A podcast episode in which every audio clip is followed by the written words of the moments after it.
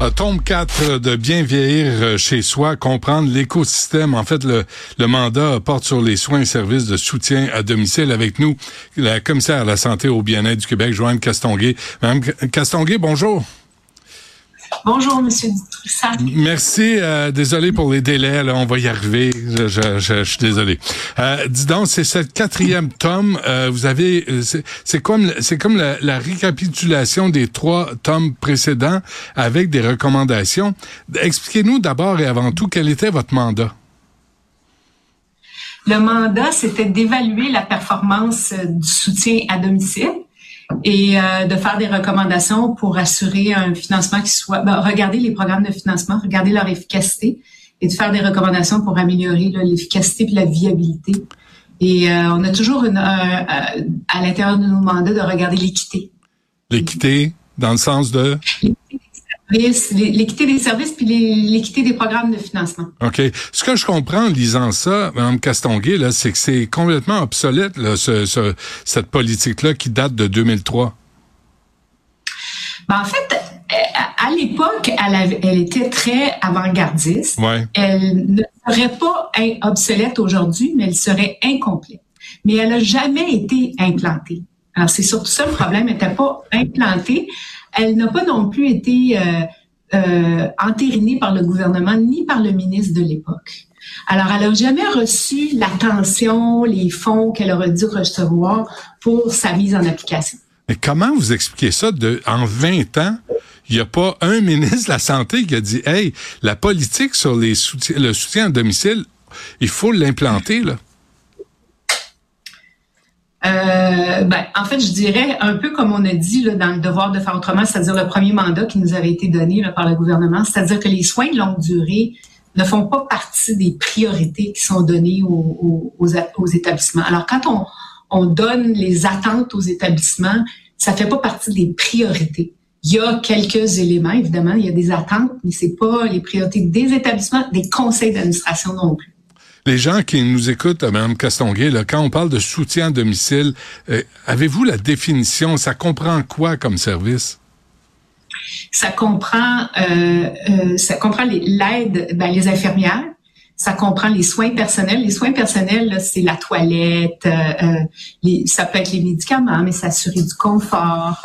il y a quel, bon et l'aide domestique, là, ça c'est plus le ménage, les courses, etc. OK. Euh, je lisais, je vous cite, là, Mme Castonguay, euh, de la part des dépenses en services de soutien à domicile dans l'ensemble des dépenses de santé est passé de 4% en 2003-2004 à 4,5% en 2001-2022. Euh, c'est juste un demi pour cent en 20 ans ou à peu près 20 ans de plus. Comment vous expliquez ça? Ben, c'est qu'on a accordé la même priorité tout au long de la, la période. En fait, le, le 0,5% c'est un, c'est un gain qu'on a fait dans les, les toutes dernières années. Ah oui. euh, et je dirais, ouais, les fonds ont été accordés là, à la même, ont obtenu la même croissance là, que les, les dépenses de santé. Okay. Et donc, ça a gardé la même proportion. Mais en même temps, là, je pense à Régent Hébert, qui a été ministre de la Santé avec le Parti québécois, Mme Castonguay, puis qui parlait du, des soins à domicile, des services, du soutien à domicile. Il me semble que c'est comme la clé aussi pour alléger euh, le fardeau du système de santé, non? Absolument. Et, et euh, en fait, le, le, le, soutien à domicile, mais la principale, une des grandes recommandations qu'on a, c'est moins euh, axé sur le soutien à la perte d'autonomie, mais axé beaucoup plus les services et, et la, la, la, vision, l'orientation du système vers le maintien de l'autonomie. Euh, c'est quoi, oui, quoi la nuance là? La, la nuance, c'est moins euh, soutenir à mesure que les personnes sont en train de perdre leur autonomie, remplacer euh, quelque chose qu'ils sont moins capables de faire, ouais. mais plutôt là, les garder les personnes le plus plus euh, longtemps possible à, euh, apte à prendre, à, à, à, se faire à manger, euh, à avoir une vie sociale, à être impliqué dans la communauté, etc. Et plus on va garder les gens actifs longtemps, plus ils vont être autonomes longtemps. Ouais, le sondage que vous publiez dans ce dernier tome euh, révèle bien que les Québécois en veulent. Les Québécois désirent rester chez eux puis avoir de l'aide à la maison. Comment ça se fait que ça ouais. ça se rend pas à la classe politique ça? Euh, je dirais que les, les, changements à apporter sont très difficiles. C'est-à-dire que quand on, on, en fait, c'est un peu comme on disait dans les devoirs de faire autrement, c'est la réglementation, les institutions, la façon dont les fonds sont alloués. C'est très difficile de changer les fonds d'une enveloppe à l'autre. Euh, et en, en, gros, je dirais que c'est ça. Puis il y a aussi les règles, les, les, toute la réglementation, la façon dont nos institutions sont bâties. Et donc, il y a beaucoup d'énergie à mettre dans l'arrière, euh, dans l'organisation derrière les services plutôt que dans les services eux-mêmes. Et on a mis beaucoup d'attention aux services eux-mêmes plutôt que de donner l'attention euh, à l'organisation puis à l'évolution des, des, des règles et des politiques pour mieux soutenir le développement des solutions efficiente. Moi, j'entends un mot, là, vous le dites pas, Mme Castonguay, mais j'entends le mot bureaucratie euh, derrière ça. C'est ça le problème? Euh, je, veux pas c'est la compréhension. La compréhension. ah ouais? La compréhension de quoi? Ben, je dirais qu'on est habitué, on connaît très bien euh, le clinique. C'est ça qui, qui intéresse tout le monde. Et on est happé vers les services comme tels, mais on sait quoi faire. Mais ça fait pas très longtemps qu'on entend qu'il faut porter davantage l'attention sur la gouvernance, sur l'amélioration des politiques. Puis ça, c'est c'est beaucoup plus difficile à comprendre qu'est-ce qu'il y a à faire à ce niveau-là. C'est beaucoup moins évident et ça prend du temps. Donc politiquement, c'est pas très rentable, je dirais. À quel point c'est lourd le système de santé?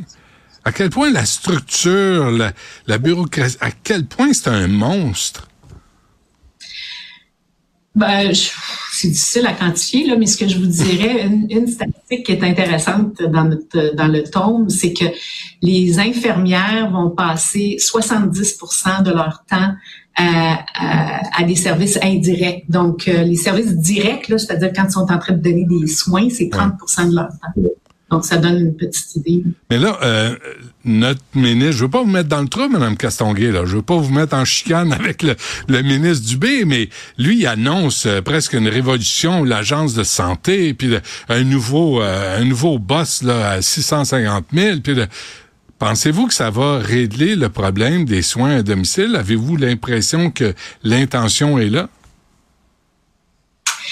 Ben, je suis pas certaine que dans, dans, dans leur mire, ils avaient les soins à domicile quand ils ont développé cette euh, stratégie-là. Mais ce que je dirais, c'est que dans la stratégie du développement de cette agence-là, il y a une réelle volonté de décentraliser les, les, euh, les, les, services, l'organisation des services. C'est ce qui, c'est le message qui nous est passé.